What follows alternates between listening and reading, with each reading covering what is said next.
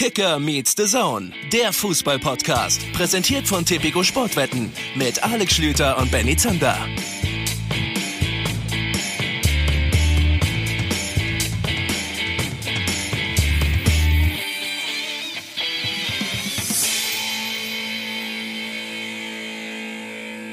So, liebe Leute, guten Tag. Eine neue Woche, eine neue Folge Kicker Meets the Zone. Diese Woche eine außergewöhnliche Folge Kicker Meets the Zone, denn es gibt keinen Bundesligaspieltag zu besprechen. Benny Zander, mein Name, schöne Grüße hier aus Leipzig. Und in München, wie immer mir zugeschaltet, immerhin das ist in diesen Tagen gleich Alex Schlüter. Guten Tag. Ja, wenigstens so ein paar Dinge ändern sich nicht. Guten Tag, schön, dass ihr mit dabei seid. Und ich kann euch jetzt direkt beruhigen, es wurde kein Fußball gespielt und es gibt trotzdem eine ganze Menge zu besprechen. Vielleicht mehr denn je, Benny. Ja, denn äh, das hat natürlich einen Grund, ihr habt das alle mitbekommen. Wir sind auch noch so ein bisschen am struggeln, müssen wir ehrlich sein, auch in der Vorbereitung dieser Folge Schüttenmann, wie wir mit diesem ganzen Thema umgehen, was die Leute schon wissen, was wir ihnen vielleicht nochmal mit an die Hand geben Unterm Strich steht, wegen des Coronaviruses, der ähm, die ganze Gesellschaft überall auf der Welt gerade tangiert und den Atem hält, gibt's natürlich auch keinen Profifußball, wobei das am Freitag tagsüber noch gar nicht mal so ganz klar war. Und äh, es hat natürlich diverse Auswirkungen auf die Vereine, auf die Spieler, auch auf uns, auf alle möglichen. Und wir versuchen uns da heute in dieser Folge quasi so ein bisschen durchzulavieren. Ja, ganz genau. Vielleicht können wir euch zu Beginn mal grob vorstellen, was wir uns überlegt haben, was wir uns für diese Folge gedacht haben. Also wir werden gleich mit Ali Wagner, dem Chefredakteur des Kickers, für den Online-Bereich ist er tätig, sprechen, denn vor wenigen Minuten ist die Pressekonferenz der DFL zu Ende gegangen. Christian Seifert hat da bestätigt, was viele schon angenommen haben, dass die Bundesliga erst einmal pausiert. Wir werden da gleich noch ein bisschen genauer drauf eingehen und das eben mit Ali Wagner ganz detailliert besprechen. Wir werden auch Robin Gosens hören, einen, den ihr vor einigen Wochen schon mal bei uns gut gelaunt gehört habt. Ich weiß nicht, wie seine Situation aktuell ist, das wollen wir rausfinden, denn er sitzt in Quarantäne und das schon so ein bisschen länger als Spieler von Atalanta Bergamo in Bergamo in der Lombardei quasi seit einigen Wochen in einem der absoluten Epizentren dieses verdammten Virus. Äh, mit dem wollen wir ein kurzes Gespräch führen und dann haben wir auch noch ein Gespräch mit Robin Koch geführt, dem Freiburger Innenverteidiger, dem Nationalspieler und da wollen wir jetzt ganz ehrlich und straight sein, das ist ein Gespräch, das wir vergangene Woche aufgezeichnet haben, als die Fußballwelt noch anders, ehrlich gesagt sehr viel schöner ausgesehen hat. Das wollen wir euch aber trotzdem nicht vorenthalten. Benny, ich will ganz ehrlich sein, du weißt es selber, ich habe dir vor ich weiß nicht, einigen Tagen auf jeden Fall, weit vor diesem Wochenende geschrieben, verdammt, jetzt geht das mit dem Virus los, großer Mist und dieses Interview ist doch jetzt überholt.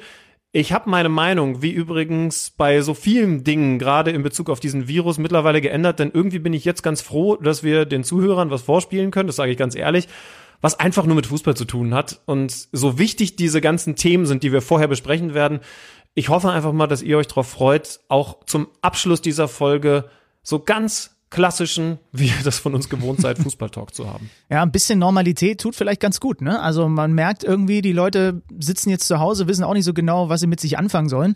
Und Robin Koch, mit dem sprechen wir ganz einfach über seine Karriere bislang und über genau diese klassischen Dinge, über die du gesprochen hast. Wir fangen aber natürlich äh, mit dem Thema, was ähm, gerade überall in den Medien ist und auch in den Sportmedien natürlich alles bestimmt an.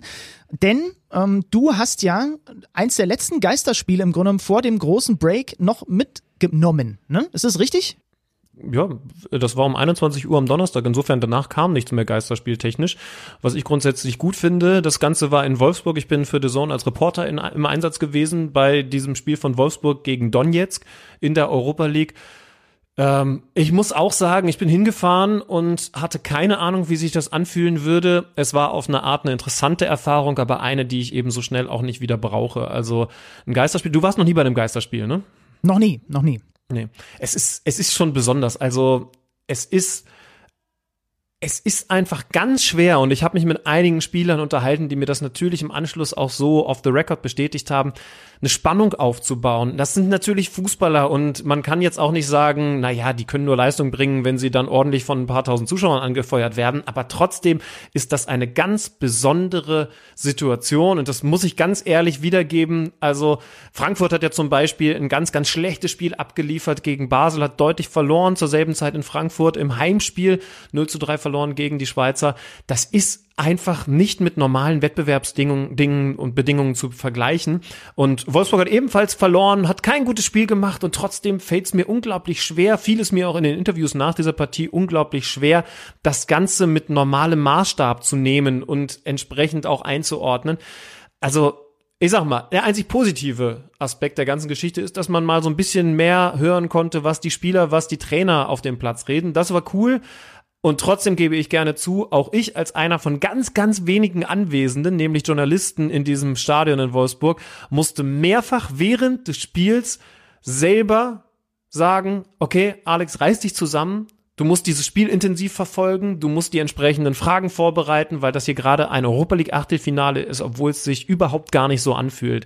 Und wenn ich mich zusammenreißen muss und mich mehrfach daran erinnern muss, dann kann es den Fußballern da unten auf dem Rasen ja nicht ganz anders gegangen sein. Und wie gesagt, das wurde mir auch so bestätigt. Also nach diesem Spiel, nachdem ich vorher einfach extrem unsicher gewesen bin und keine Ahnung hatte, was da auf mich zukommt, aber nach diesem Spiel war ich dann auch ganz klar der Meinung, kannst du so am Wochenende und in den folgenden Wochen eigentlich nicht mehr bringen. Ja, aber wir sind ganz knapp nur dran vorbeigeschrammt. Ne? Also es war bis Freitag. Ich saß gerade dabei, am Freitag frühen Nachmittag mich auf mein Spiel Union Berlin gegen den FC Bayern vorzubereiten. Und so halb kopfschüttelnd habe ich das gemacht, als die DFL dann gesagt hat, wir ziehen durch, während alle anderen Ligen schon längst abgesagt hatten. Hat die DFL gesagt, nee, diesen Spieltag machen wir noch. Und dann ist sie doch irgendwann ja, ich will nicht sagen eingeknickt, aber hat dann auch die Entscheidung getroffen, dass es keine Geisterspieler an diesem Spieltag gibt und er einfach prinzipiell gar nicht stattfindet. Wir können auch mal verraten, dass wir beide davor darüber diskutiert haben, sollte man diese Spiele, wenn sie hätten stattgefunden, überhaupt besprechen, weil ich das für einen relativen Farce-Spieltag gehalten hätte, du aber korrekterweise auch gesagt hast, ja, aber wenn dann halt was Sportliches passiert schon mal,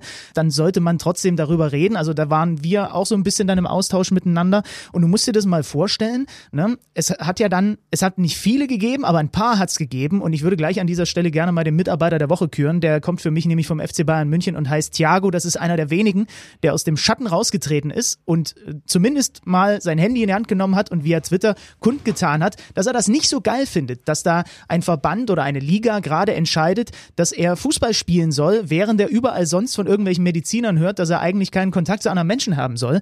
Ich hätte mir gewünscht, dass das sogar noch von mehr Leuten kommt. Äh, Gikiewicz von Union hat ja irgendwie in einer Antwort bei Twitter auch gesagt, wir fühlen uns ein bisschen wie die Affen im Zirkus. Also ich kann das alles nachvollziehen und ich habe dann mal so ein bisschen rumgefragt. Wir kennen ja mittlerweile auch genug Leute, die irgendwie in der Bundesliga arbeiten, ob es jetzt Spieler, Manager, was auch immer sind, und habe mich mal umgehört und habe mal die Frage gestellt, wäre das möglich gewesen, dass die Profis sagen, wir weigern uns zu spielen, weil wir um unsere eigene Gesundheit fürchten und der Tenor war, das ist in den Verträgen bislang so nicht definiert, nicht vorgesehen, also nein. Das heißt, die Spieler hätten gar keine Handhabe gehabt, außer sie hätten äh, Vertragsstrafen übernehmen wollen, als auflaufen zu müssen, wenn über ihren Kopf hinweg entschieden wird, ihr müsst aber spielen, auch wenn vielleicht viele Dinge gerade eigentlich dagegen sprechen. Und das ist schon was, das finde ich bemerkenswert, dass dann unterm Strich steht. Und wie gesagt, ich habe das von mehreren Seiten versucht, so ein bisschen zu verifizieren. Das war der Tenor. Die Spieler hätten sich nicht dagegen wehren dürfen eigentlich qua ihrer Verträge. Und da sind wir dann natürlich bei solchen Sachen, die wir vielleicht auch gleich äh, mit Ali noch ein bisschen besprechen werden, dass einfach der Großteil des Vertragswerks, was wir so haben im Profifußball, für solche Fälle natürlich überhaupt nicht vorgesehen ist. Und umso mehr Respekt an einen Spieler wie Thiago, der dann die Eier in der Hose hat, ich sag's mal ganz ehrlich, und sich da hinstellt und sagt, habt ihr eigentlich noch alle Latten am Zaun? Wir sollen jetzt hier Fußball spielen oder was? Dass das eine Situation ist, die so in ganz vielen Verträgen ich muss schon sagen, logischerweise nicht festgehalten ist, auch was Regularien angeht, so viele wir beim DFB und bei der DFL haben. Ähm, das ist sehr deutlich geworden. Ich finde, das ist auch sehr deutlich geworden in der Pressekonferenz, über die wir jetzt gleich sprechen wollen, die die, die DFL abgehalten hat vor wenigen Minuten. Christian Seifert stand da im Mittelpunkt. Aber wie gesagt, wir wollen mit Ali Wagner drüber sprechen als Chefredakteur vom Kicker. Benny, du hast das große rote Telefon mit der Verbindung zur Kickerzentrale nach Nürnberg bei dir stehen. Wollen wir ihn direkt mal anrufen? Ja, na klar, ich will direkt. Los geht das hier. Wagner. Hallo Ali, wunderschönen guten Tag. Hier sind die Herren Zander und Schlüter. Hallo, grüß euch. Lass uns ein bisschen sprechen über das, was da gerade vor ein bisschen was über einer Stunde sitzt, glaube ich, her auf der DFL-Pressekonferenz alles so verkündet wurde oder vielleicht auch dann im Nachhinein eher über das, was nicht verkündet wurde. Denn sind wir mal ehrlich, so richtig viel Neues ist ja jetzt vorhin nicht bei rumgekommen, was äh, Kollege Seifert da verkündet hat. Ne? Also es bleibt im Grunde genommen dabei, erstmal bis Anfang April ist Schicht und dann Ende März wird neu entschieden und auf die Situation geguckt. Hast du damit gerechnet, dass eventuell mehr und andere Sachen beschlossen werden heute schon? Nee, ehrlich gesagt nicht. Also es war schon ähm, ungefähr das, was ich erwartet habe, weil es können ja auch die Experten nicht sagen, wie sich dieses Virus weiter verbreiten wird, wie schnell sich das weiter verbreiten wird, ob es vielleicht tatsächlich gelingt, mit drastischen Maßnahmen die Inf Infektionskette zu kappen ähm, und das so zu stoppen. Und im Zeitrahmen kann niemand sagen, kein Wissenschaftler sagen. Und entsprechend ähm, ist es nur logisch, dass auch die DFL dazu keine Aussagen treffen kann. Jetzt hatten wir am Wochenende trotzdem die Situation, dass zumindest meiner Meinung nach die DFL kein gutes Bild abgegeben hat, als man eben sehr, sehr lange darauf beharrt hat, den Spieltag aus vor allen Dingen finanziellen Gründen durchzuziehen. Hast du das Gefühl, dass sie aus diesem Fehler nun gelernt haben? Oder siehst du es überhaupt nachträglich als Fehler, dass bis zum späten Freitagnachmittag, obwohl alle anderen Ligen das bereits getan hatten, keine Absage erfolgt war? Ja, die späte Absage war keine, keine kluge und keine gute Entscheidung. Das ist völlig klar. Das hätten, hätten sie viel früher verkünden müssen.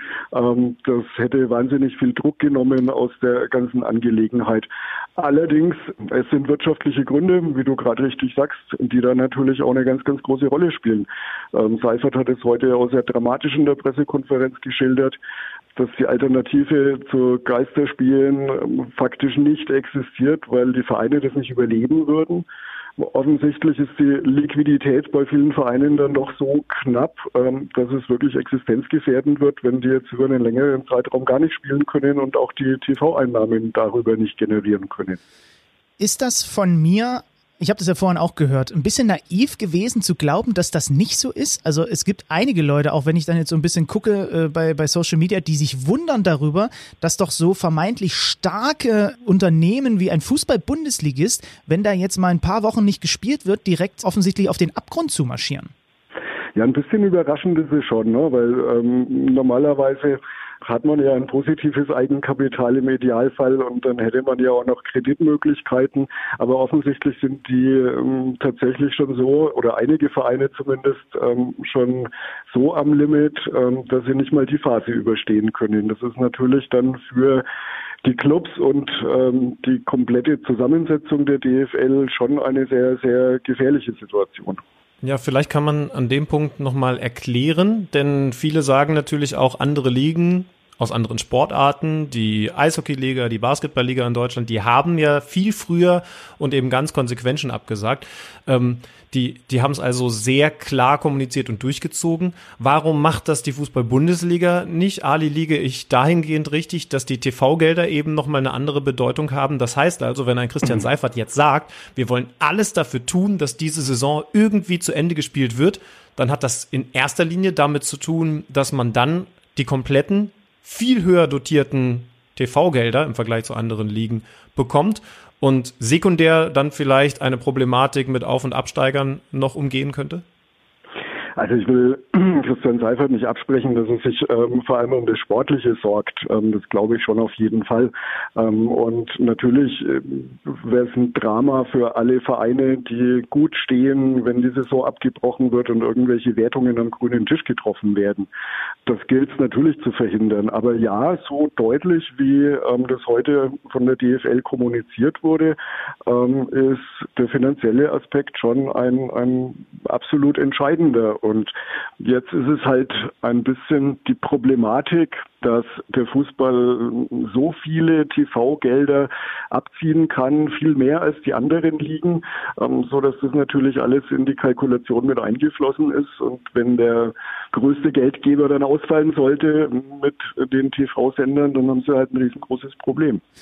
Wir können gleich mal noch ein bisschen äh, auf mögliche Szenarien eingehen und so weiter. Ich weiß nur nicht, wie ihr das seht, damit wir auch vielleicht mal noch was Positives in Richtung DFL schieben. Ich fand, dass Christian Seifert vorhin auf dieser Pressekonferenz eine deutlich bessere und souveränere Figur abgegeben hat als der ein oder andere Vereinsverantwortliche in den letzten Tagen. Ali, wie siehst du es? Und äh, Schlüti, deine Meinung interessiert mich dazu auch, weil ich habe mich davor, als ich das gesehen habe, sehr gut abgeholt gefühlt und ich habe auch verstanden, was bestimmte Gedankengänge hinter bestimmten Dingen sind. Deutlich besser als bei manch anderem, der versucht hat zu erklären.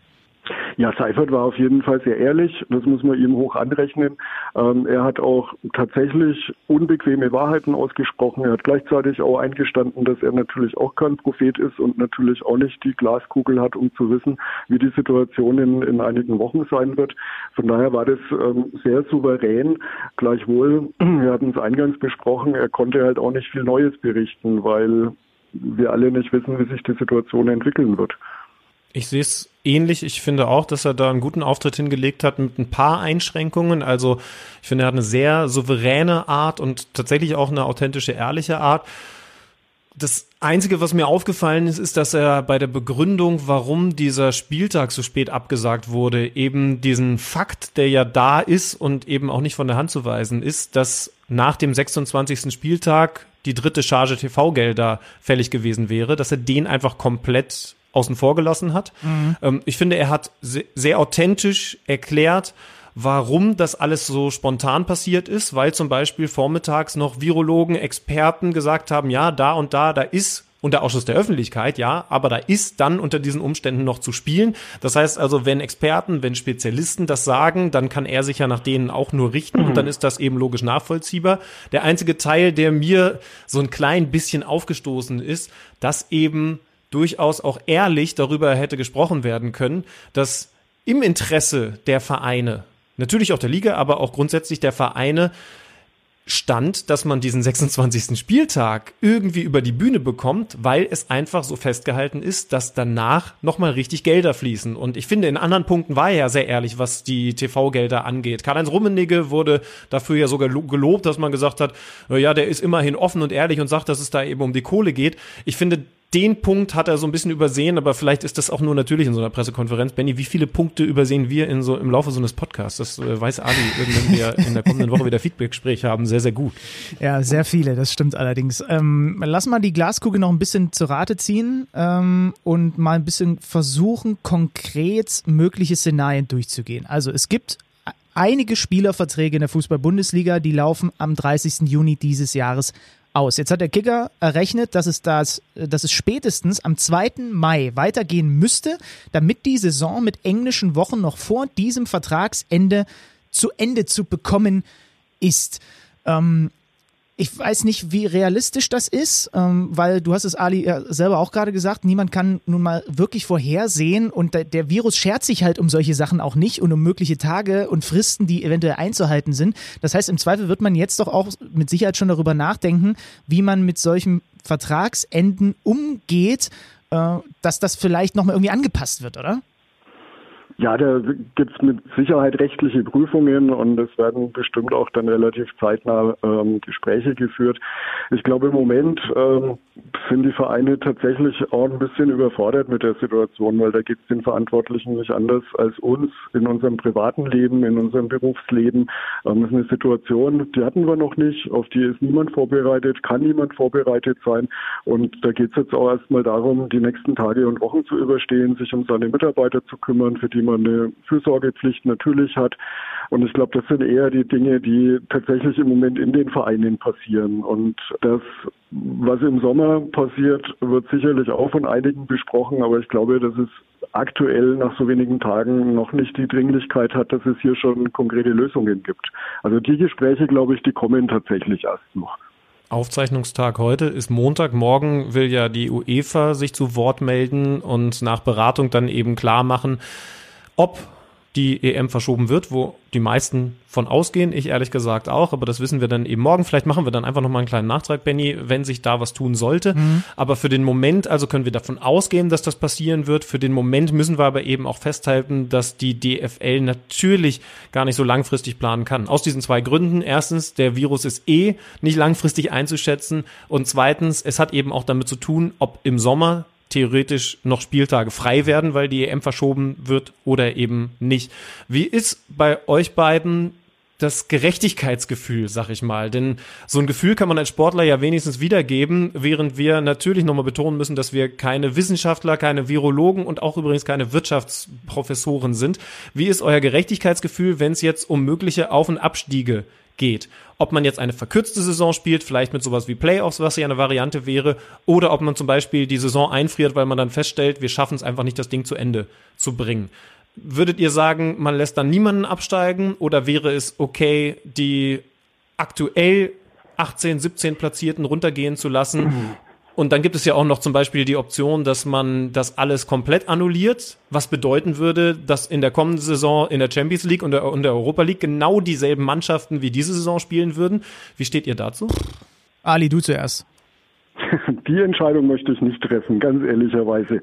Ähm, es ist ja ein Drama, wenn man, wenn man sportlich betrachtet, ist es einfach ein Drama, wenn, wenn Saarbrücken als Viertligist das Pokal-Halbfinale nicht spielen kann, wenn Bielefeld nach der Sensationssaison ähm, nicht aufsteigen darf, wenn der FC Liverpool mit wie viel Punkten Vorsprung ähm, nicht Meister wird in England in dieser Saison, wenn das alles annulliert wird oder am grünen Tisch entschieden wird, ähm, das ist schon dann, dann echt dramatisch auch für die Beteiligten. Ne? Ähm, jetzt aus sportlicher Sicht, um Himmels Willen, ich will das nicht in in, in Relation zu der Gefahr für, für, fürs Leben durch das Virus setzen, aber, aber aus sportlicher Sicht ist das natürlich schon ein Desaster und ähm, hoffentlich tun sich da noch Möglichkeiten auf, um das zu verhindern. Also ich kann mal sagen, ich bin absolut überhaupt gar kein Fan von dieser Annullierungsgeschichte, weil rein nach meinem Gerechtigkeitsempfinden, es hat ja Sport stattgefunden bis vergangene Woche. Und da sind ja Leistungen erbracht oder eben nicht erbracht worden auf dem Feld. Und ich fände es total krass. Es gibt natürlich Teams, die eben Leistung nicht so erbracht haben, die es vielleicht anders sehen als ich, äh, wenn das dann äh, gar nicht honoriert wird, wenn halt Teams, wie du es gerade gesagt hast, egal ob jetzt Bielefeld, Saarbrücken oder wer auch immer, äh, wenn deren Leistung, die nun mal passiert ist, ja, und das ist ja jetzt nicht wegzuwischen dadurch, dass es jetzt äh, die, diesen Virus gibt, wenn, wenn sich das nicht in irgendeiner Art und Weise honoriert. Deswegen von einer Annullierung, äh, genereller Annullierung halte ich nichts dann muss man halt, du hast es gerade schon gesagt, Stüdi, über andere Dinge nachdenken. Ne? Warum nicht, keine Ahnung, den drittletzten, zweitletzten und letzten der Fußball-Bundesliga, weil auch der letzte theoretisch ja noch Chancen gehabt hätte, äh, jetzt in den weiteren Spieltagen noch Punkte zu sammeln, um die Klasse zu halten. Warum die nicht Relegation spielen lassen gegen den ersten, zweiten und dritten? Wobei es auch wieder unfair dem ersten und zweiten der zweiten Liga gegenüber, weil die wären ja eigentlich direkt aufgestiegen. Also ich habe auch noch nicht das Patentrezept dafür, was da am besten geeignet ist, aber ich weiß nicht, eine Annullierung ist die irgendwie unfairste Variante, finde ich, Schütti. Und ich muss zugeben, dass wenn man da jetzt so laut drüber nachdenkt, meine Meinung von vor zehn Minuten oder zumindest meine Aussage von vor zehn Minuten vielleicht so ein bisschen zu revidieren ist, dass wenn man den Aspekt mit reinnimmt, Christian Seifert natürlich auch aus sportlicher Sicht ein ganz, ganz, ganz großes Interesse daran hat, diese Saison irgendwie zu Ende zu bringen. Eben nicht nur aus finanzieller Sicht, sondern auch aus sportlicher Sicht, weil das Problem, wenn du das Ding nicht zu Ende gespielt bekommst, ist ein riesiges und da bin ich bei Ali, die Entscheidung würde ich nicht treffen wollen, was du dann machst, weil irgendwer ist der Gelackmeierte. Ob es dann Saarbrücken im Pokal ist, ob es ein Absteiger, ein Aufsteiger ist und äh, bisschen drüber nach England, wo Liverpool nach 600 Jahren mal wieder Meister werden könnte, will ich gar nicht gucken. Also ist tatsächlich eine ganz, ganz schwierige Situation, wo Christian Seifert nicht gut aussehen würde. Ali, ich glaube, worüber wir noch mal reden könnten, ist ähm, jemand, der auch nicht die allerbeste Figur abgegeben hat. Ich weiß, dass das Benny sehr ähnlich sieht.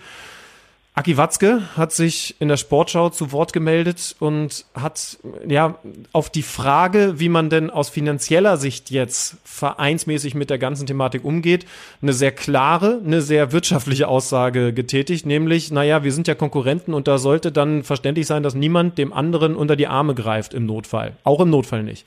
Wie siehst du das? Ja, ist natürlich eine schwierige Aussage. Ne? Die teile ich so auch nicht. Das ist auch nicht mein, meine Vorstellung von Sport, meine Vorstellung von Miteinander in der Krisensituation. Und das ist eine Krisensituation, in der vergleichbaren waren wir noch nie. Und deswegen sollte man da anders auftreten und vor allem auch anders kommunizieren, weil es geht noch überhaupt nicht darum, dass irgendwas auf dem Tisch liegt, wirklich konkret, wer welche Hilfe braucht, aber von vornherein zu sagen, ähm, wir sind Konkurrenten und ähm, das bleiben wir auch, egal in welcher Situation, kann ich mich nicht mit anfreunden mit der Einstellung.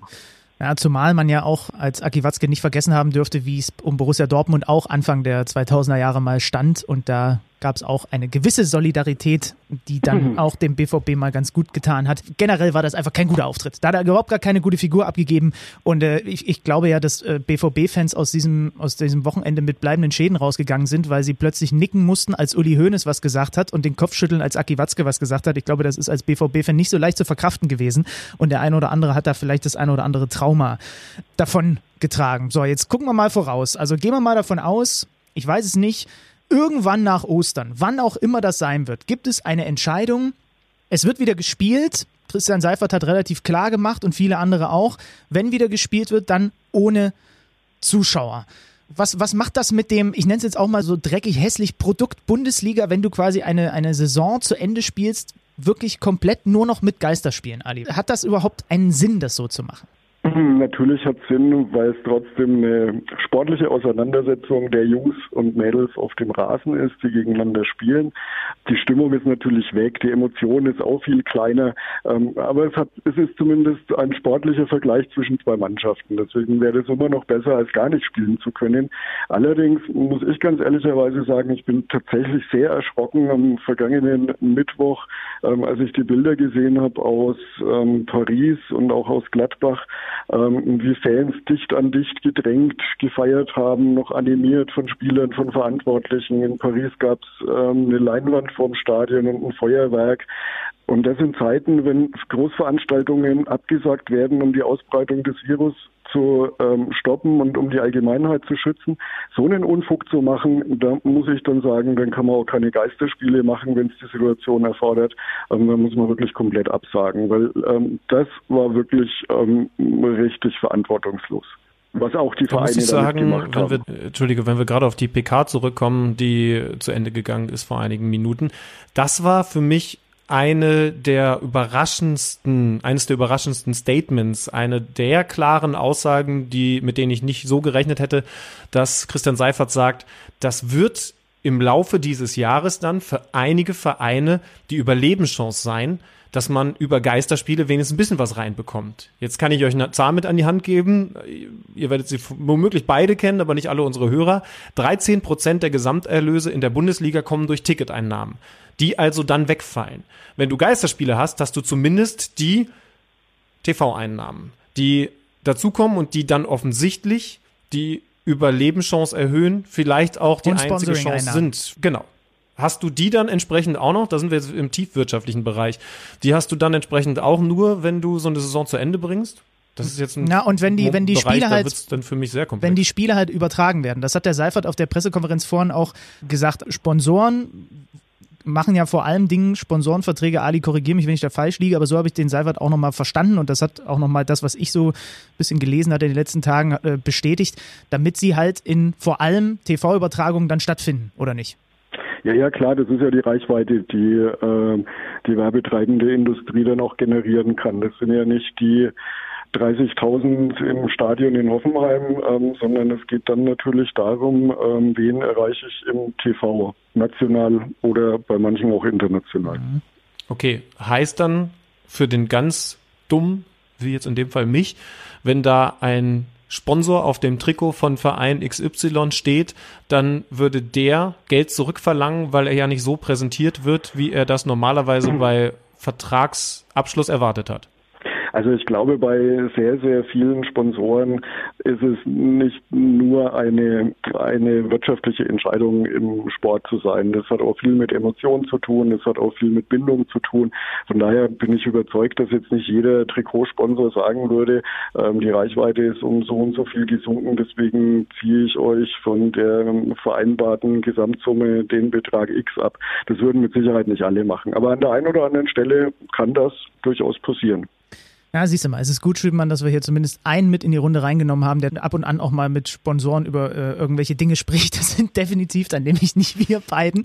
Und äh, deswegen bewegen wir uns da auf sehr glattem Eis. Und Ali war jetzt gerade so ein bisschen wie der Typ, äh, kennt ihr den Typen beim, beim Eisstockschießen, der dann vorne quasi so ein bisschen bremst. Der hat uns gerade gebremst, so ein bisschen, dass wir nicht komplett durchrauschen übers Ziel hinaus. Vielen lieben Dank dafür, dass du uns so ein bisschen eingefangen hast. Wie gesagt, wir sind keine, wir sind jetzt nicht die Wirtschaftsexperten vor dem Herren. Wir versuchen ja nur, nur das zu verstehen. Aber beim nächsten Mal musst du mir was über Eisstockschießen beibringen, weil da habe ich keine Ahnung davon.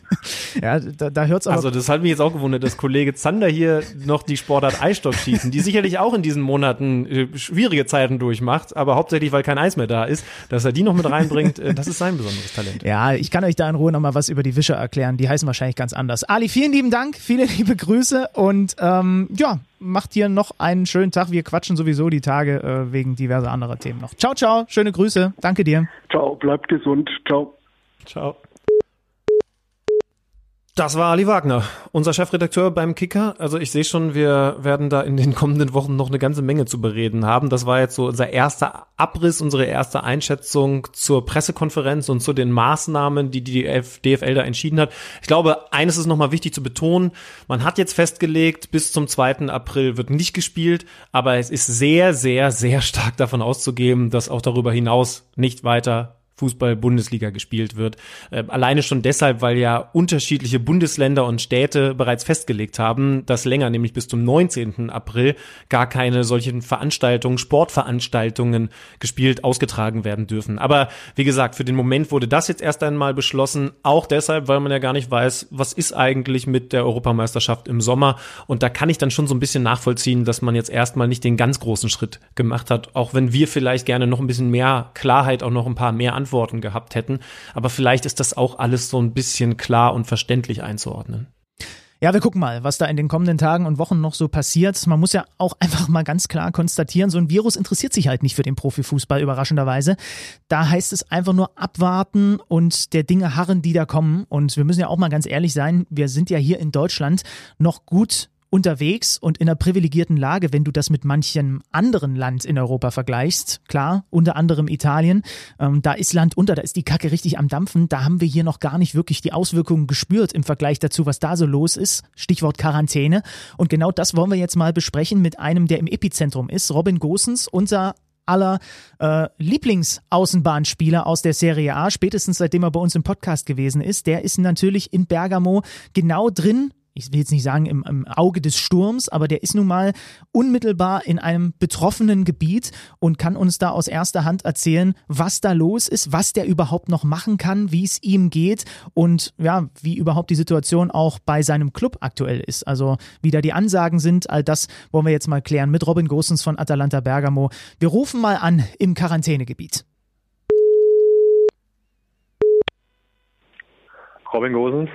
Robin, hier sind der Alex und der Benny. Grüß dich. Ah, hi, grüß euch. Hi. Na, mein Lieber. Na, wie geht's?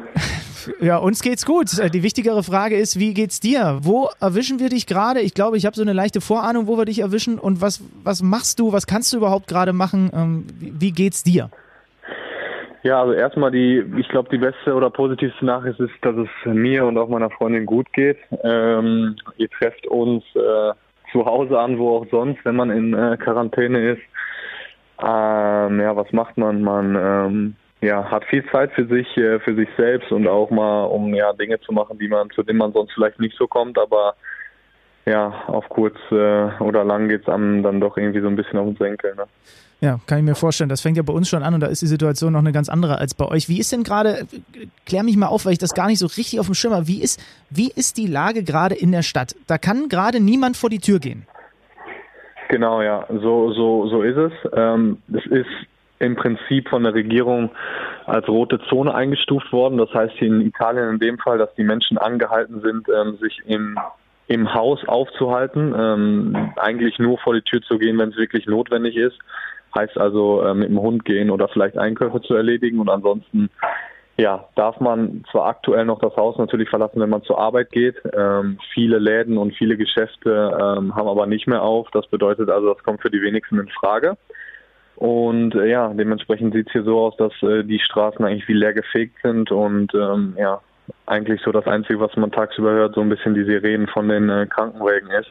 Aber das war's dann auch. Seit wann gibt es diese ganz strikten Maßnahmen? Also hier hat das jetzt gerade unglaublich Fahrt aufgenommen in Deutschland und dann hört man so viel, dass man eben jetzt nicht diese Fehler machen darf, die zu Beginn in Italien gemacht wurden, wo man lange zu unvorsichtig war. Hast du auch so das Gefühl, dass das bei euch in Italien ein bisschen zu unvorsichtig alles wahrgenommen wurde mit dem Virus? Ja, da bin ich schon, äh, bin ich schon äh, der gleichen Meinung. Ähm, ich sehe es an, an mir selber als ähm, hier vor, bei uns vor zehn Tagen gesagt wurde, ja okay, ähm, seid vorsichtig, das Virus breitet sich aus, breitet sich aus, wird immer gefährlicher, haben wir auch noch gesagt, ja okay, ähm, haben wir ja nicht so wirklich was mit einer Mütze, sind nicht direkt betroffen. Dementsprechend sind wir auch noch rausgegangen in, in Restaurants und haben unseren Kaffee draußen getrunken. Von daher kann man schon ähm, davon reden, dass die Lage unterschätzt ähm, ja, worden ist.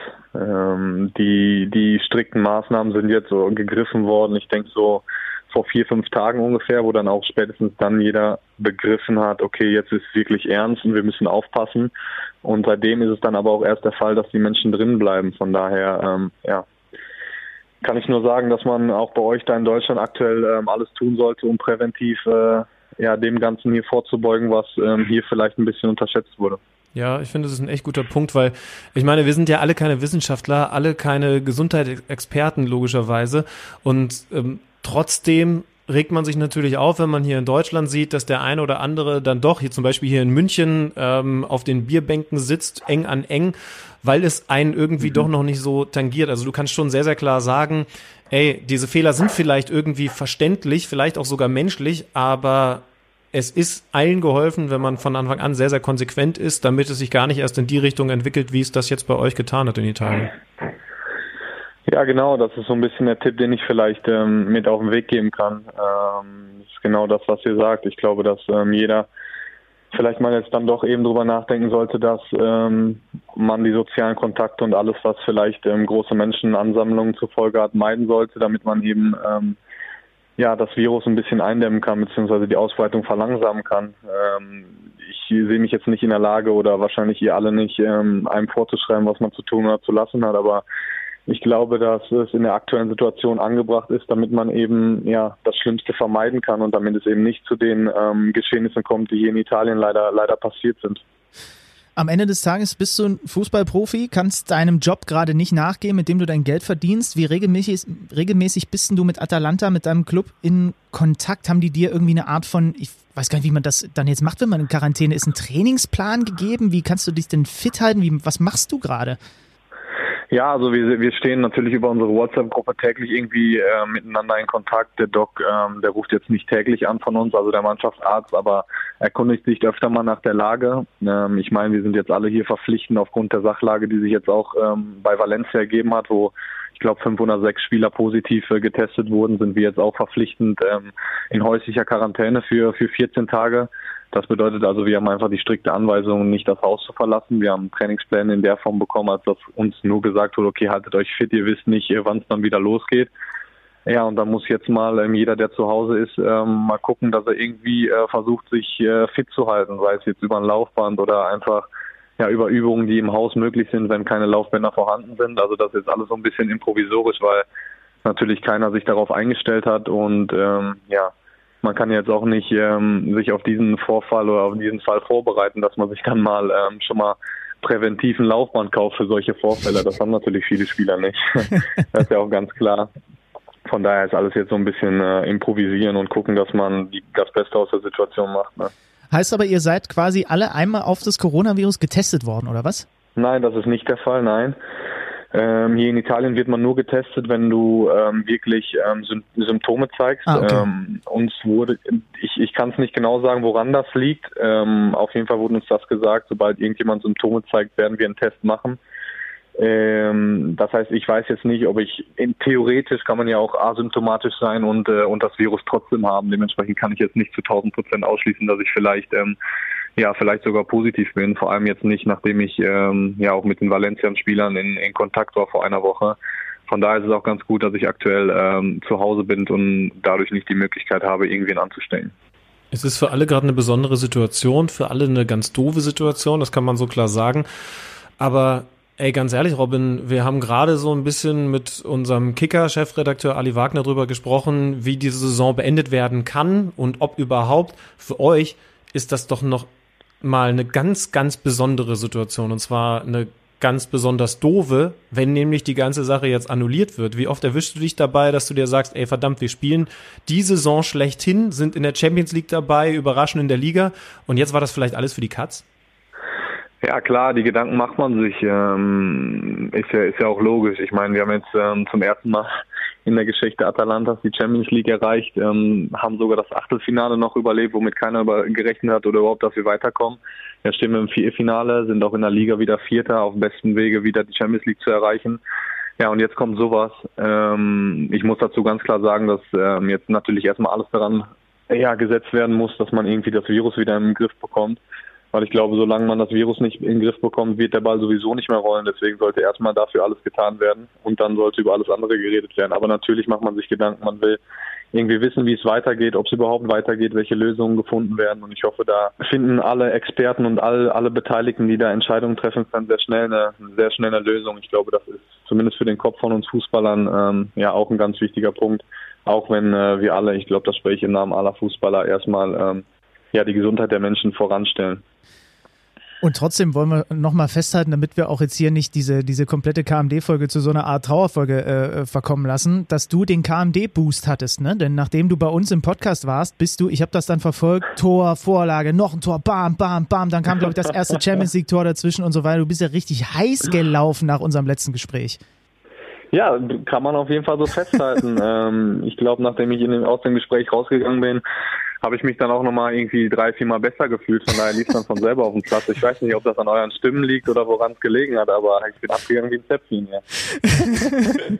ja, das ist doch gut. Das sollten sich, das sollten sich andere Spieler äh, ruhig mal zu Herzen nehmen. Ähm, wir wollen jetzt das zum wir wollen jetzt zum Abschluss, ähm, wie gesagt, damit wir hier nicht nur, weil wir haben jetzt auch die ganze Zeit dieses Thema von allen Seiten durchgekaut und so weiter und so fort. Weißt du, was wir jetzt machen? Wir machen jetzt zusammen, wir überlegen uns jetzt zusammen, wir drei Quarantänetipps für Leute, die auch das Haus nicht verlassen dürfen. Was hast du anzubieten? Robin Gosen approved Quarantänetipps. Was sollen die Leute, wenn sie nicht gerade irgendwie irgendwelche komischen Übungen in ihrem Wohnzimmer machen, um sie fit zu halten? Was, was kannst du empfehlen? Boah, jetzt muss ich mal eben nachdenken. Puh, hm, was kann ich empfehlen? Hm. Ja, habt ihr nicht, äh, bringt mich mal eben hier, lass uns doch mal zusammen überlegen. Ich bin jetzt gerade ein bisschen überfragt. Ich, ich fühle mich vor den Kopf gestoßen. Ja, also bei mir ist es Gitarre. Ich will endlich wieder die Gitarre anfassen. Habe ich noch nicht gemacht, aber habe ich groß auf dem Plan für die nächsten Tage. Ja, ja das, ist, Boah, das ist schon mal gut. Du warst genau das gleiche. Das gleiche wollte ich auch machen, weil ich habe mir nämlich mal vor einem, ja, gut sechs Monaten habe ich mir eine Gitarre gekauft und habe mir dann auch, weil ich wollte mir das selber beibringen, beibringen auf YouTube Videos und so reingezogen. Und jetzt wollte ich mir die in Quarantäne wieder rausholen. Dann packe ich das Ding aus und sehe, dass eine Seite abgerissen ist. Ne? Und jetzt hat ja kein Gitarristenmeister mehr auf oder wie die heißen und kann mir das Ding nicht flicken lassen. Das also das fällt bei mir leider weg. Das Geile ist, ich könnte dir meine schicken. Ich habe meine vor neun Monaten gekauft und wollte über YouTube mir Gitarre spielen beibringen. Und die ist so selten bewusst dass, äh, genutzt, dass noch nicht mal die Seite gerissen ist. Also ich habe das eigentlich auch vor, habe sie natürlich nicht einmal in die Hand genommen in den letzten Tagen. Das heißt, wenn du, ich weiß gar nicht, kriegt man, kann man so eine, kann man so eine Gitarre per Post verschicken und dann auch noch ins Quarantänegebiet? Ich glaube eher nicht. Ich glaube, das ist eher kompliziert. Also Gitarre, schwierig, Gitarre schwierig, halten wir schon mal fest. Dann die Klassiker sind wahrscheinlich, keine Ahnung, Videospiele. Natürlich, wenn du mit den Liebsten umgeben bist, dass du Zeit mit denen verbringst, vielleicht ein paar Brettspiele Spiele machst. Gibt es noch irgendwas, was könnte man denn schön, man überlegt doch mal, gibt es noch irgendwas Außergewöhnliches, was man zu Hause machen kann? Ich habe gestern gesehen, wie Leute mit Bratpfannen über ihre viel zu vielen Hamster-Einkauf äh, Nudelpackungen äh, Tischtennis gespielt haben. Was kann man denn noch machen? ja, ich, ich habe jetzt nicht so eine ganz besondere Sache, aber also meine Freundin und ich haben uns im Internet zumindest ein Exit-Spiel bestellt. Ich weiß nicht, ob ihr das kennt. Das ist zwar ein Brettspiel, aber das ist so genial. Und weil man da recht viel knobeln muss, ist man da auch dann schon mal ein, zwei, drei Stunden mit beschäftigt. Also zumindest drei Stunden könnte man damit füllen. Das ist die eine Variante. Danach ähm, kann ich auch noch empfehlen, ja, gewisse Tänze zusammen, zumindest wenn man einen Partner hat, als Single ist es dann vielleicht ein bisschen schwieriger, zusammen einzustudieren, weil wir sind beide so ein bisschen tanzaffin Ach, und äh, wir gucken uns Videos in, bei YouTube an und dann äh, tanzen wir einfach Tänze nach ähm, und haben dadurch ein bisschen Spaß. Das ist doch auch geil, oder nicht? Ist, ist in Bergamo eigentlich auch die Situation, dass Sie äh, auf den Balkonen singen?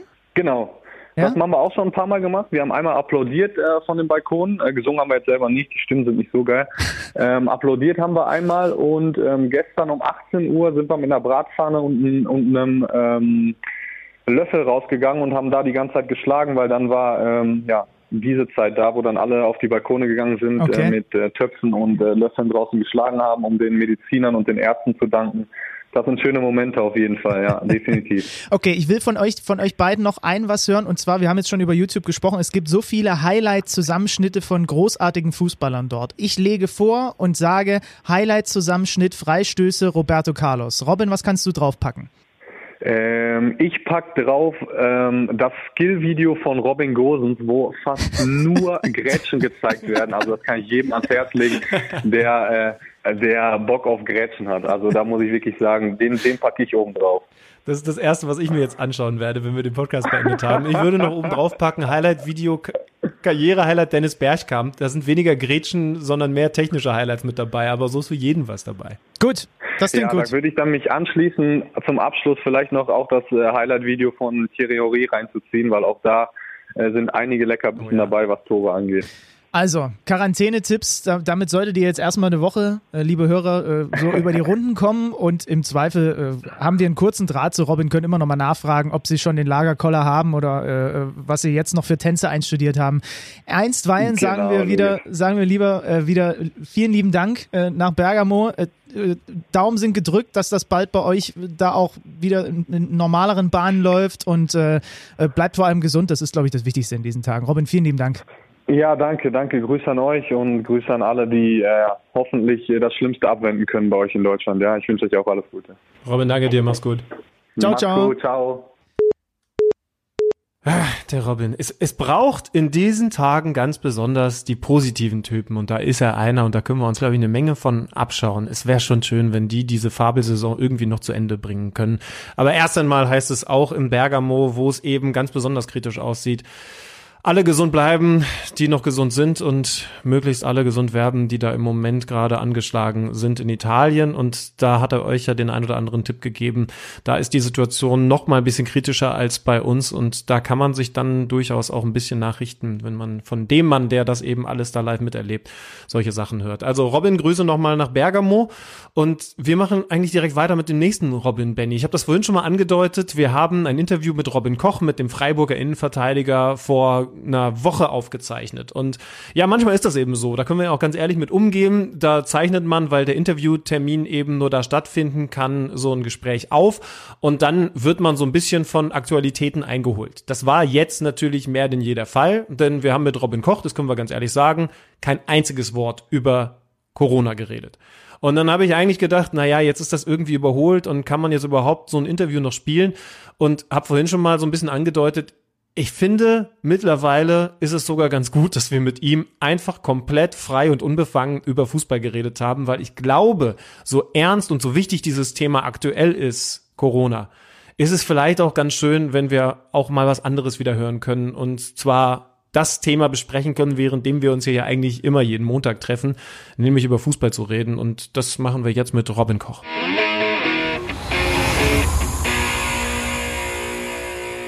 Robin, erstmal herzlichen Dank, dass du dir Zeit genommen hast. Ähm, gerne, gerne. Du ja. hast ja eine wahnsinnig steile Karrierephase hinter dir oder eigentlich bist du noch mittendrin. Robin, wenn wir jetzt alte Teamkollegen so aus Trier oder vom FCK fragen würden, würden die uns sagen, ja, war eigentlich immer klar, dass der Robin irgendwann in diese Richtung geht, Bundesliga, Nationalmannschaft? Oder würden die uns was ganz anderes erzählen? Nee, ich muss tatsächlich sagen, ich weiß noch damals genau, als ich bei Trier in der ersten Mannschaft gespielt habe, damals mit 17, ähm, als ich da ja als Jüngster nach oben gekommen bin und ähm, dann mit der Zeit ähm, ja mit den Jungs ich da auch gut zurechtkam und ja so die die Jüngeren sage ich mal so gut die waren dann auch schon 23 und so die haben gesagt ähm, du wirst es mal richtig weit schaffen aber für mich war das immer so ähm, ja äh, mehr Spaß. Und die haben auch damals gesagt ja ähm, erste Liga und ich weiß noch genau, dass zwei Jungs damals ähm, ähm, auch gesagt haben, so zum Spaß auch ein bisschen klar mit Nationalmannschaft und ja, für mich war damals erste Liga schon ein bisschen so unrealistisch, weil ich habe mir ehrlich gesagt nie Gedanken drüber gemacht. Ich bin immer generell auch so der Typ, der, der einfach macht und dann schaut, was bei rumkommt, aber ja, dass die das damals gesagt haben, so ich habe immer so ein bisschen belächelt, aber ja, es war tatsächlich so, dass, dass die Jungs es so angesprochen haben. Na, ist doch schön. Wir vertiefen das gleich noch ein bisschen. Wir hatten vergangene Woche ähm, in unserem Podcast mit Oliver Kahn das Thema äh, Spitznamen. Hast du eigentlich, dein Nachname bietet ja eigentlich auch viel Potenzial. Wie haben dich denn zum Beispiel die Mitspieler früher bei Trier oder beim FCK genannt oder wie ist es jetzt bei Freiburg? Also damals war, war Kochi, also gerade wenn ich so als junger Spieler nach oben kam, war Kochi mein Name. Der hat sich auch eigentlich ganz gut gehalten. Ähm, ja, jetzt kommen immer noch so, so einzelne Spitznamen dann ähm, ja aus dem privaten Kreis auch dazu, wenn die Jungs die ein oder andere ähm, ja, private Story auch von mir kennen, dann wird dann natürlich auch mal ja, vereinzelt ähm, was anderes gesagt, aber ich sage mal so, im Großen und Ganzen hat sich Kochi ähm, von damals ganz gut gehalten. Wie ist es in der Nazio? Da muss man sich den Spitznamen wahrscheinlich erst noch verdienen, oder? Ja, also es ist mittlerweile auch, also auch hier in Freiburg ähm, werde ich ähm, natürlich auch mal beim Vornamen angesprochen. Also das war damals in Trier zu der Zeit schon eher so, aber klar, also hier ist man mit denen oder bin ich mit den Jungs so gut, dass die sogar einzelne Spitznamen haben und bei der Nationalmannschaft ist es ähm, ja bis jetzt noch ganz normal, dass ich auch ganz normal mit Vornamen dann angesprochen werde. Wir haben gerade schon über die Bundesliga gesprochen, aber die Nationalmannschaft ist ja dann nochmal eine Ebene weiter oben angesiedelt. Hast du selber irgendwie dich mal getraut, überhaupt nur davon zu träumen, in der Nationalmannschaft zu spielen? Hast du dir das selber zugetraut? War das vielleicht sogar dann irgendwann, als es peu à peu losging, mal ein Ziel von dir, da anzukommen? Ja, ein Traum war es auf alle Fälle. Also das ähm, ist, denke ich, ein Traum für jeden Fußballer, der irgendwann mal als kleines Kind anfängt zu spielen. Und von daher war der Traum immer da. Richtig damit auseinandergesetzt habe ich mich allerdings nie und auch ähm, ja auch jetzt in der Zeit, wenn man dann erste Bundesliga spielt und dann selbst da war es für mich nie so, dass ich jetzt irgendwie gedacht habe, okay, jetzt ähm, müsste mal bald die Einladung kommen, ähm, sondern eher im Gegenteil. Also ich habe mich da da nicht mit beschäftigt. Umso überraschender und so erfreulicher war es natürlich dann, als ja, als der Bundestrainer dann angerufen hat. Aber ich frage mich bei sowas immer, also einerseits ist das natürlich eine sehr gesunde Portion Demut, die du da mitbringst, gerade eben dir selber auch zu sagen, hey, ich gucke, was kommt, gebe mein Bestes und wenn es dann für das allergrößte Nationalmannschaft in dem Fall reicht, dann ist super. Auf der anderen Seite aber ist das ja fast ein bisschen wenig Selbstbewusstsein. Du wirst aber ja dann trotzdem in dir drin diesen Glauben an die eigenen Stärken haben, oder? Das ist ja klar. Zum Beispiel, das, hey, ich kann, ich kann Skill 1, Skill 2 besser als andere und deswegen ist da schon die Möglichkeit, mal weit zu kommen? Ja, das ist klar, dass das Selbstvertrauen da ist. Ähm, das ist dann nochmal eine andere Sache. Das ist einfach so, ähm, oder ich mache das einfach so, dass ich mir eigentlich also wenig Gedanken darüber mache, wie wie es dann ist, weil es auch einfach nicht in meiner in meiner Entscheidung dann liegt, ähm, ob ja in dem Fall mich jetzt der Bundestrainer einlädt oder nicht, sondern ich gebe hier in Freiburg Gas und ähm, versuche mich klar auch in jedem Training zu verbessern, weiß was ich kann. Und ähm, wenn es dann klappt und jetzt auch in der Zeit, wo ich dann bei der Nationalmannschaft war, dann sieht man dann auch, dass man mit den Jungs mithalten kann und ähm, das bestätigt einen dann nochmal in seiner Meinung, was man selbst kann oder in dem Fall, was ich kann und ähm, von daher ist es das ist nochmal eine andere Sache mit dem Selbstvertrauen. Klar, das ist das ist da und ähm, ich weiß schon, dass ich dass ich kicken kann und ähm, von daher war es dann in dem Fall auch nochmal die Bestätigung, dass man dann selbst ähm, ja auf dem höchsten Niveau da mitspielen kann. Das macht natürlich deine Brust breiter, aber wie sieht es denn eigentlich mit der, mit der Wahrnehmung durch die Mitspieler und auch durch die Gegenspieler auf dem Platz aus? Hast du gemerkt, als du dann das Label Nationalmannschaft mit dem Stempel oben auf der Stirn hattest, dass das nochmal irgendwas verändert hat? Gut, also hier in der Mannschaft ähm, wird es natürlich dann, ähm, wenn du zurückkommst, sind, sind auch die Mitspieler stolz auf einen, weil es einfach so wirklich, weil ich auch zu vielen Jungs hier einen sehr engen Draht habe und ähm, ja, klar, in der, in der Gesamtwahrnehmung merkt man auch, dass es ja auch in der Freizeit ein Stück weit ähm, so ist, dass man öfter erkannt wird. Man wird auf der Straße angesprochen. Ich war dann auch ähm, mal in Düsseldorf Freunde besuchen und da hatte ich eigentlich bis jetzt immer meine Ruhe. Wenn du dann da durch die Stadt läufst, ähm, das hat sich natürlich dann auch ein bisschen geändert. Dann wirst du auch da mal auf der Straße angesprochen, weil ich dann auch plötzlich da Leute kennen und ist auch ein Stück weit logisch, dass sich, dass sich das dann auch verändert. Aber ich meine jetzt hier intern in der Mannschaft hatte ich vorher ein gutes Standing und das ist nach wie vor das gleiche und ähm, ja, von den Jungs sieht es jetzt oder denke ich zumindest mal auch keiner ähm, keiner viel anders, weil ich jetzt ähm, in der Nationalmannschaft gespielt habe, sondern die wussten vorher, was ich kann und ähm, ja, wie ich, wie ich dann auf dem Platz spiele und so ist es jetzt auch noch. Aber klar ist es schon, dass es dann in der Außenwahrnehmung hat sich schon ein bisschen nochmal was verändert. Ich finde den Punkt mit dem Selbstbewusstsein schon spannend, auch dass du dann bei einer Nationalmannschaft feststellst, ey, guck mal, ich kann mit denen schon mithalten, ich habe das drauf. Jetzt ist das auf deiner Position mit dem Blick auf die Nationalmannschaft natürlich ganz besonders, weil da eben das weiß mittlerweile ja jeder, noch zwei sind, die von der Qualität her da wahrscheinlich mithalten würden. Mats Hummels und Jerome Boateng, die aber eben keine Rolle mehr spielen, obwohl sie in der Bundesliga gerade eine sehr ordentliche Saison spielen. So zumindest unser Empfinden. Da kommt es dann natürlich ganz automatisch dann auch zu vergleichen. Siehst du dich mit den beiden auf einem Niveau? Gut, also klar ist, dass die ähm, ja, beide schon enorm lang dabei sind und enorm lang auf dem Niveau sind. Von daher bin ich ähm, was die Erfahrung angeht, mit Sicherheit noch ein, noch ein Stück hinten dran, aber generell und im Nationalteam ist es momentan einfach so und so auch wenn du oder als ich zum ersten Mal dahin kam, merkt man schon, dass von der Stimmung her viele junge Spieler da sind und ähm, ja, für mich war es super einfach da, wie ich aufgenommen wurde von den Jungs und klar ist auch, dass das in der Nationalmannschaft Weltstars sind, die wie Toni Kroos, wenn wenn du dann auf einmal mit dem auf dem Platz stehst, denkst du denkst du vorher schon, okay, wow, das ist nochmal eine ganz andere Hausnummer und dann aber mit denen zu trainieren, mit denen zu spielen und ähm, ja, macht dann einfach Spaß und ähm, ja, ich kam einfach gut zurecht außerhalb vom Platz und auch auf dem Platz mit den Jungs und ähm, ja, von daher hat es mir einfach Spaß gemacht dort. Wenn du dich dann vergleichst, wenn du mal nach links und rechts schaust, ob jetzt in der Verteidigung oder auf anderen Positionen, was sind dann so die Sachen, bei denen du merkst, daran muss ich mich noch entwickeln, darin muss ich mich entwickeln und daran muss ich arbeiten? Ja, das ist schon so, dass gerade in der, in der Verteidigung auch viel ähm, ja, mit der Erfahrung zusammenhängt. Und ich denke, es ist einfach so, umso, umso mehr Spiele du in der Bundesliga machst, klar dann auch vielleicht in der Nationalmannschaft, du sammelst immer Erfahrung, hast immer wieder neue, neue Impulse, die du lernst und von daher denke ich einfach so, dass es ja auch im Laufe der Zeit man sich da automatisch weiterentwickelt, was über die Erfahrung, über Spiele ähm, einfach nur über Spiele zu erreichen ist. Und von daher bin ich ähm, froh, dass ich ja momentan so gut wie jedes Spiel mache und da auch immer wieder dazulernen und dann, ob es in Videoanalysen ähm, vielleicht da nochmal fünf Meter nach rechts stellen oder da ähm, sind so viele Dinge, die wir hier auch sehr kritisch ähm, ja, analysieren und von daher lerne ich dann unter der Woche ja, gefühlt jede Woche wieder was dazu, was man dann am Wochenende anwendet. Wir waren in der Hinrunde bei Matthias Ginter zu Hause und der hat auch mit uns ein bisschen über Freiburg gesprochen. Und eine Sache, mhm. die in Freiburg besonders ist, hat er gesagt, ist, dass die Verteidiger immer auch spielerische Lösungen finden sollen. Der wurde da ja selbst auch so ausgebildet.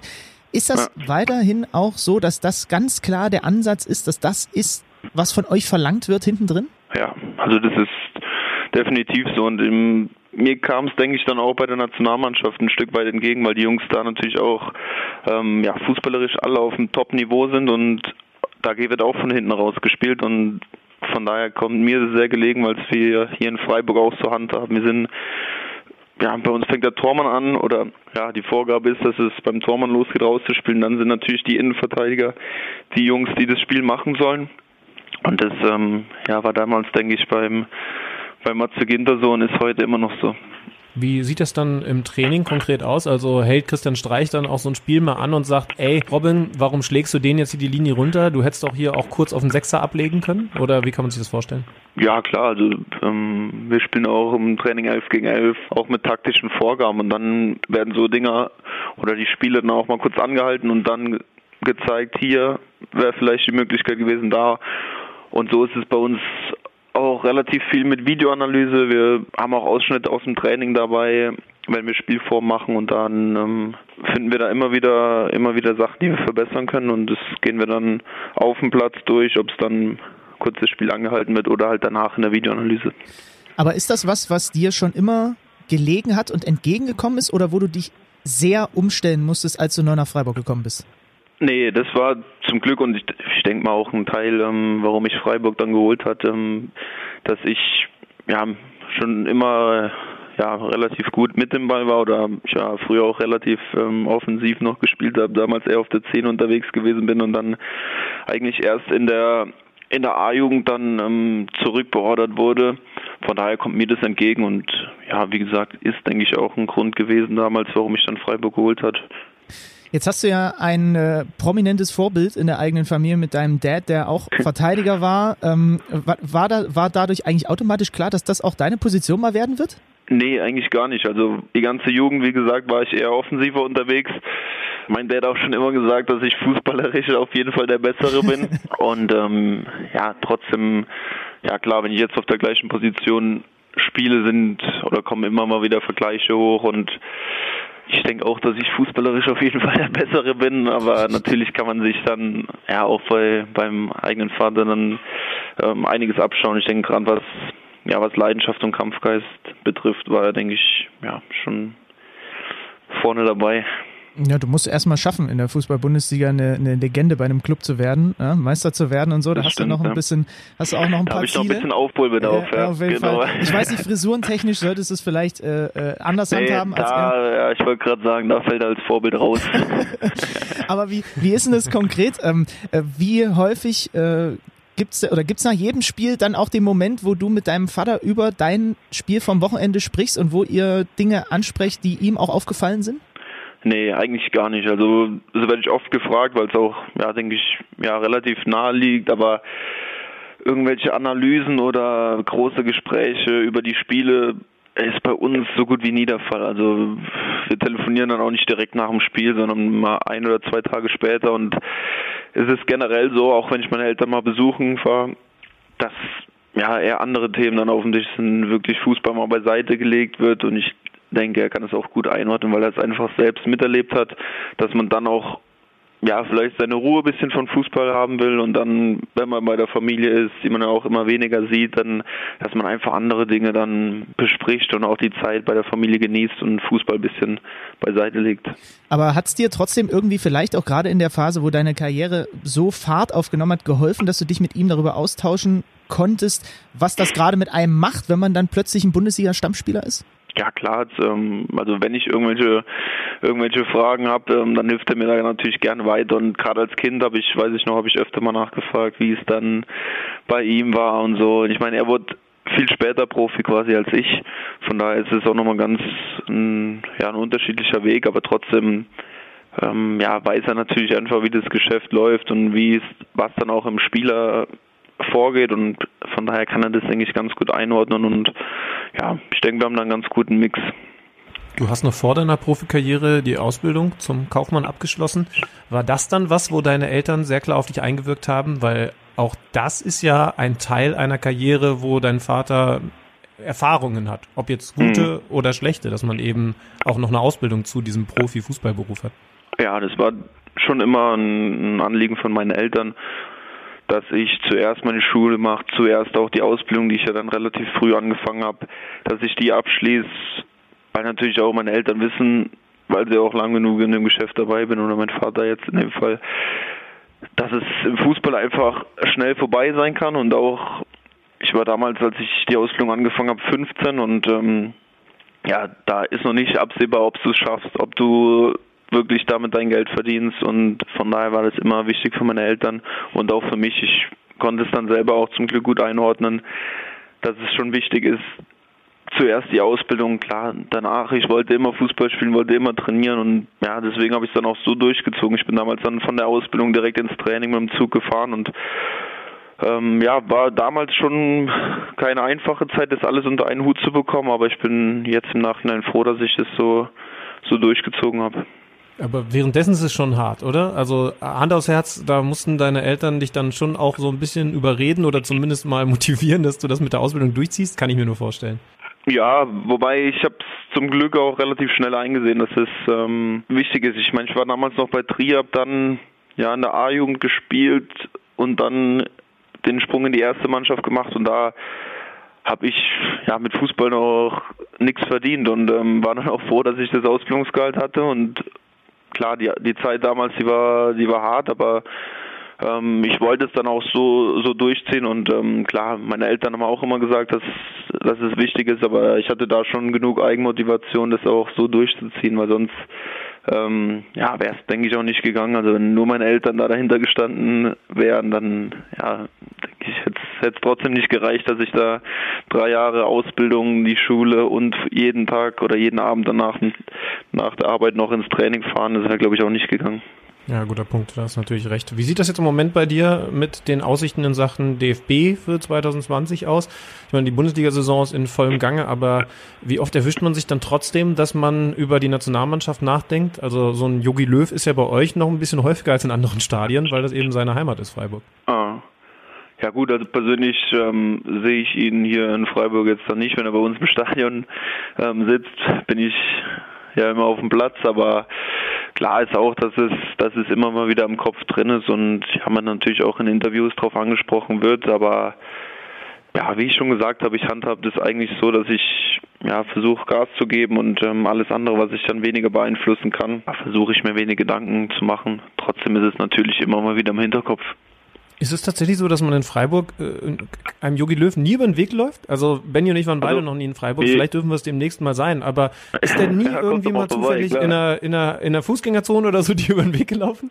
Also ich habe ähm, von den Jungs aus der Mannschaft schon mal gehört, dass man, dass er schon ab und zu in der Stadt ist, mal im Café trifft, aber mir persönlich ist er noch nie über den Weg gelaufen. Also klar ist, ähm, denke ich auch dann trotzdem noch ziemlich viel unterwegs und auch nicht jeden Tag hier, aber ähm, anscheinend sieht man ihn schon ab und zu, aber mir persönlich ist er in der Stadt noch nie begegnet.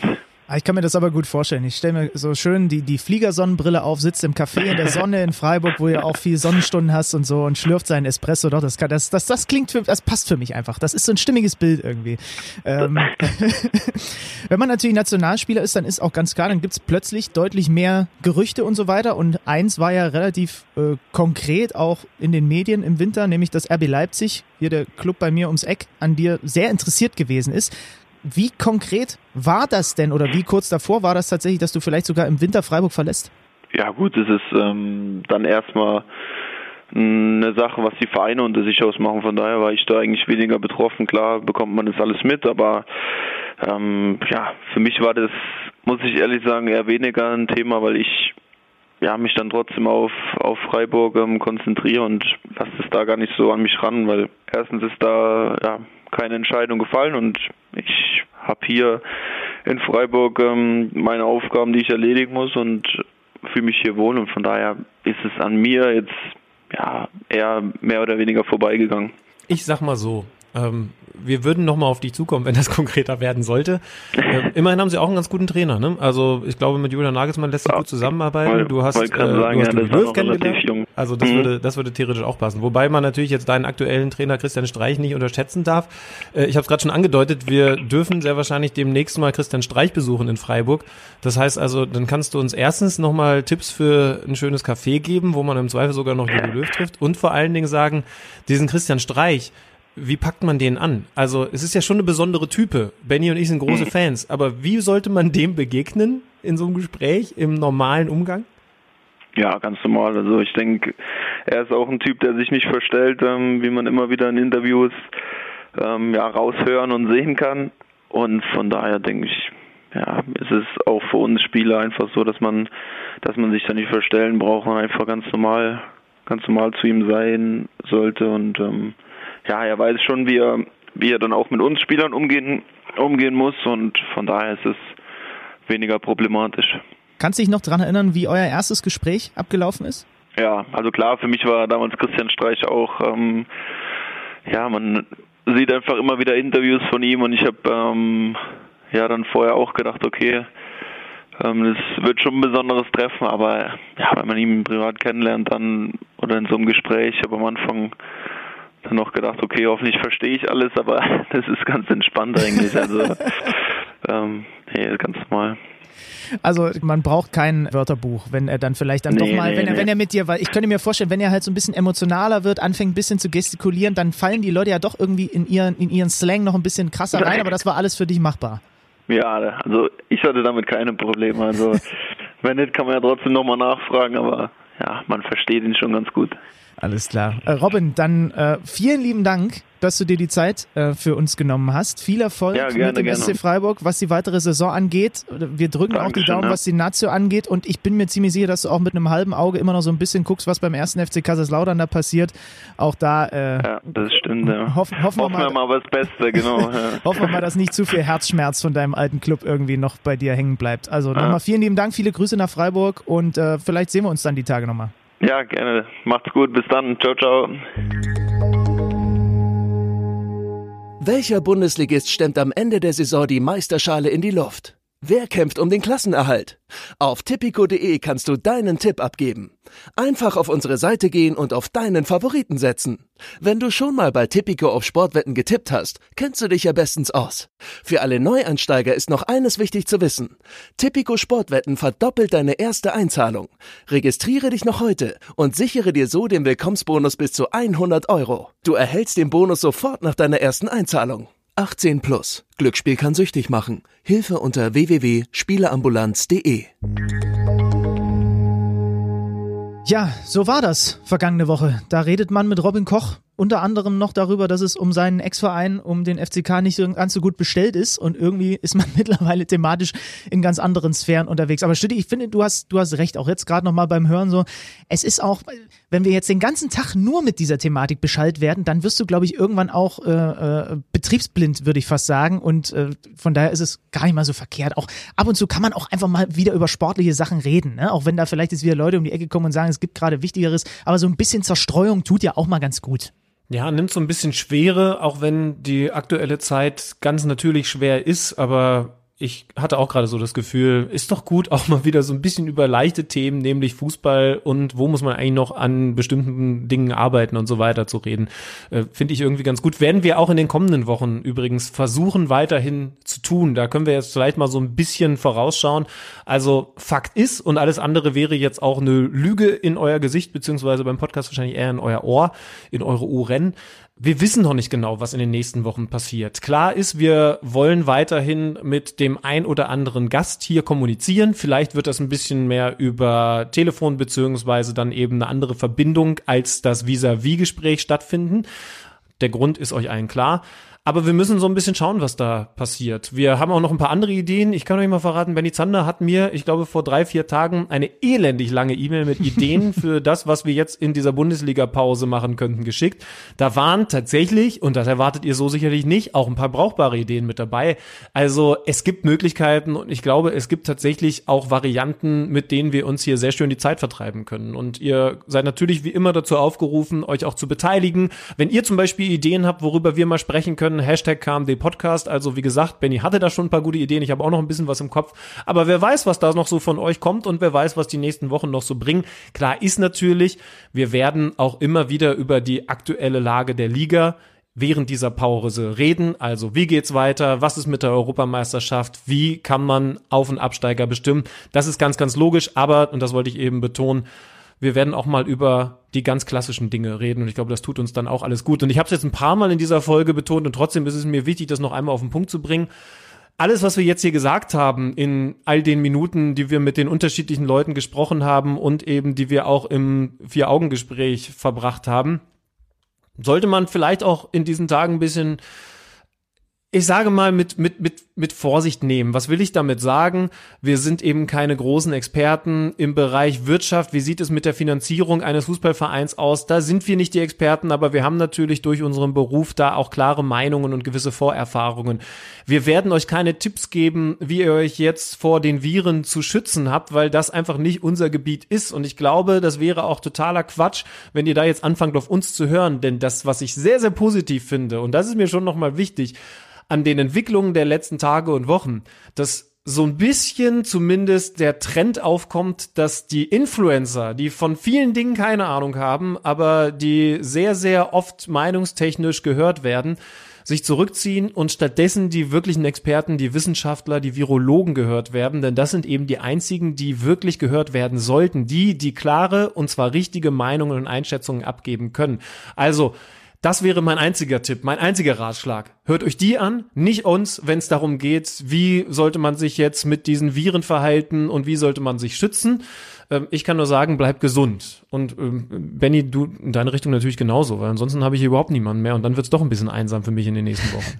ja, vielleicht äh, treffen wir uns zumindest für eine der kommenden Podcast-Aufzeichnungen mal, äh, dass wir nicht immer nur in Leipzig und München sind. Müssen wir mal sehen. Ich wollte äh, übrigens, um das gerade nochmal äh, aufzugreifen, äh, einfach nur den Tweet zitieren von unserem lieben Podcast-Kollegen Tommy Schmidt. Der hat nämlich äh, geschrieben, äh, Christian Drosten Ultras. Und ich glaube, das sind wir beide mittlerweile auch, weil der Virologe, der nun mittlerweile mit seinem eigenen Podcast, also da müssen wir auch gar nicht mehr darauf hinweisen. Ihr wisst, mittlerweile und wenn nicht, dann habt ihr keine Ahnung, einfach das Internet ausgehabt die letzten Tage, dass man diesen Podcast, wenn man sich über die aktuelle Lage ähm, äh, informieren möchte, einfach anhört und äh, wie der das macht und dass der sich traut und auch das gibt es heutzutage nicht mehr so oft, sich hinzustellen und zu sagen, einen Tag nachdem er was gesagt hat, ja, ich habe jetzt aber einen anderen Kenntnisstand, weil ich wurde über Dinge anders informiert und da habe ich vielleicht jetzt, also da habe ich meine Meinung geändert. Das gibt's ja heutzutage einfach nicht mehr so oft, dass das jemand in der Öffentlichkeit einfach mal so sagt. Aber so ist halt Wissenschaft und die sind, die ist gerade viel mehr gefragt als diese ganzen Quatschnasen und zu denen wir ja irgendwie auch gehören. Ich wollte an der Stelle übrigens einmal nochmal sagen, also gerne Vorschläge, worüber sollen wir sprechen vielleicht in den kommenden Wochen, solange es keine aktuellen Bundesligaspieltage gibt. Und ihr könnt gerne mal, weil ich immer wieder darauf ange, angesprochen werde und angeschrieben werde, ihr könnt gerne mal auch ein paar Designideen äh, loslassen in Richtung Kicker Meets the Zone, KMD Ultras Merchandise. Denn ähm, natürlich registrieren wir das, wie viele Leute da plötzlich um die Ecke kommen und sagen, also ich hätte gern auch so einen Pullover, wenn ihr da vielleicht irgendwie mal irgendwann mal damit anfangt. Wir denken da mal drauf rum, wir denken da mal drüber nach und wenn ihr äh, sagt, guckt mal, das könnte man mit eurem Logo machen oder KMD Ultras und so weiter und so fort, unsere Inboxen stehen euch bei Instagram, Twitter und sonst wo zur Verfügung. Äh, wenn ihr da euch designerisch, ich weiß nicht, ob es das Wort gibt, äh, betätigen wollt, dann immer her damit, dann gucken wir uns das an und äh, wie gesagt, wir denken mal drauf rum. So, es gibt zumindest sehr viele Ja, Leute, die irgendwie offensichtlich Bock auf so einen Pulli haben. Ich weiß auch nicht warum, aber die gibt's. Und Fakt ist auch, Benny Zander wird in den kommenden Wochen sehr viel Zeit haben, um so ein mal zu stricken. Und wenn ihr da Ideen, Vorlagen habt, dann ist er da entsprechend dankbar für. Also da freuen wir uns auf einiges. Wir werden weiter quatschen hier und hoffen natürlich trotzdem, dass die Bundesliga dann bald wieder loslegt und der Ball auch wieder rollt, weil dann macht das alles noch ein bisschen mehr Spaß. Aber wir hoffen einfach mal, dass wir euch mit dieser Folge so ein bisschen die Überbrückungszeit versüßen konnten und melden uns dann natürlich von selber Stelle wieder zu Wort, wenn es heißt Kicker meets the Zone KMD Podcast. Genau, macht's gut. Hört Podcasts, nicht nur unseren. Alle. Tschüss. Das war Kicker meets the Zone, der Fußball-Podcast. Präsentiert von Tipico Sportwetten mit Alex Schlüter und Benny Zander.